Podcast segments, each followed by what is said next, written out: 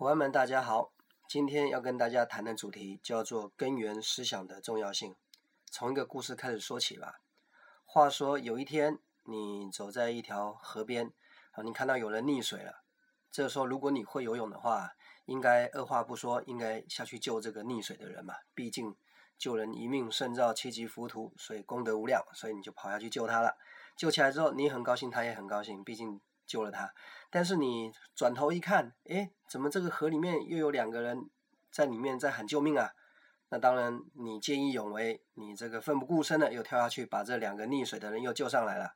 哎呀，不过救两个人就比救一个人辛苦，然后所以你几乎大概用尽全身上下所有的力气了，把他们救上来啊。然后这个正在喘气的时候，这个回头一看，哇，又有三个人在喊救命。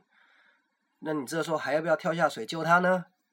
这个故事先说到这，那我们就开始开始这个思路开始引导了。如果你还继续跳下去救，那当然我很佩服你的勇气。那也有很可能因为你体力不支，你不但没有把这些人救了，连你自己都溺水，拜拜了。这是一种可能。那么第二个，如果不救的话，心里面也觉得见死不救，心里面也挺难过的，怎么办呢？好，回到我们最早的主题。根源思想的重要性，这是我们今天要谈的主题。如果你看到这个河里面再一再二再三不断的有人跌到河里面溺水，你的工作不是跳下去救他，而是一定要去找为什么总有人掉到水里面去，根源到底是什么？所以，如果我们用这个根源思想，我们就来沿着这条河往上游继续走走走走走，哦，你就发现了，原来在这条河的上游部分。是一个呃风景非常好的地方，经常有很多人为了拍照观光，为了取景，就在这个地方拍照。但是这个地方呢，偏偏它没有太好的安全措施，好比没有栏杆，没有护栏，所以很多人在拍照的时候一不小心就掉到河里去了。那所以你在下游看到的是不断的有人溺水，你去救他。但是如果你永远不解决上游安全护栏的问题，你就有救不完的人。这个故事说到这，我不晓得各位是不是有发觉到今天的主题蛮有趣的，叫做根源思想的重要性。我觉得在很多时候，我们经常在解决问题，在救火。哎呀，问题出现了怎么办？赶紧解决，赶紧解决啊！解决完了当然很高兴。后来没多久，事情又出现怎么办？赶紧解决，赶紧解决，像救火队一样。我们总在救火，这时候我们一定要去思考，那失火的原因是什么呢？如果失火的那个根源我们没有做好，那你就会沦为永远在救火的阶段。那这个话题我们再把它衍生开来，呃，在我们这个中国人中医的理论当中呢，经常有说一件事，说治呃治病要治本，不要治标不治本。那个治标的意思就是我就解决表面，但是我本质上我没有解决。所以其实，在中医的理论基础上，它是非常关注。解决本的问题是最重要的，解解决根源问题是很重要的。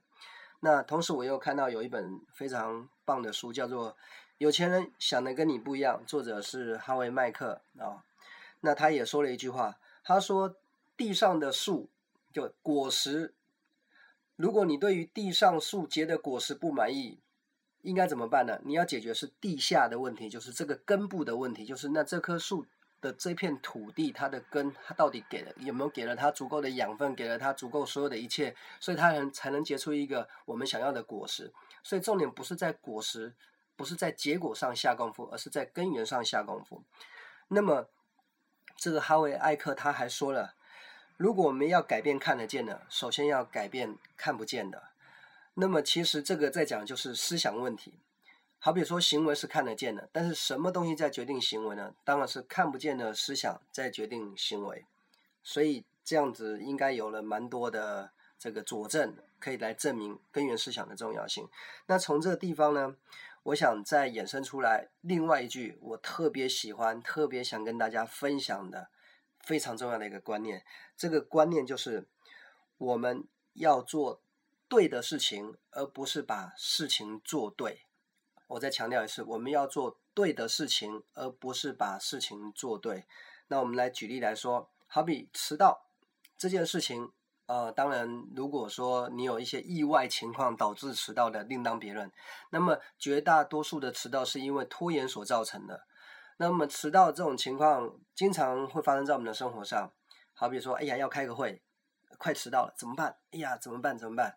好，把这个把事做对的做法就是怎么办？好，这个打计程车，打出租车，早点到，哦，这个就是把事情做对嘛。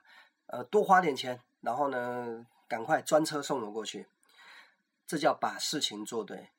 那么你不能经常的每次迟到就打出租车，每次迟到就打计程车，你有多少钱可以浪费在这个打车上面？所以做对的事情是什么？提早半小时，提早一小时，提早两小时出门，哦，做做做准备，这个是根源。如果你愿意更早的出门，算好可能路上的交通塞车时间，那么你迟到这种事情就会降到最低。如果我们总是在拖延，总是最后，哎呀不行，快迟到了，打个车吧，那这就在做对事情，呃，把事情做对，而不是在做对的事情。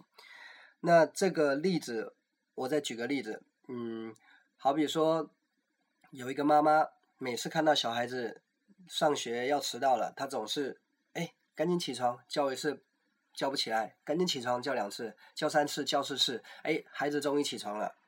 那你是你你的目标是希望孩子这个上课不要迟到，所以你只是把事情做对，希望孩子上课不要迟到。但是这个做对事情的根源，你要让孩子自己能起床，而不是你叫他起床。因为我们一定要设想一个画面，如果有一天。你很忙，你忘了叫孩子，或者有一天你出门你不能叫孩子，那请问这个时候这孩子他是不是就要面对没有人叫他起床，于是他上课迟到？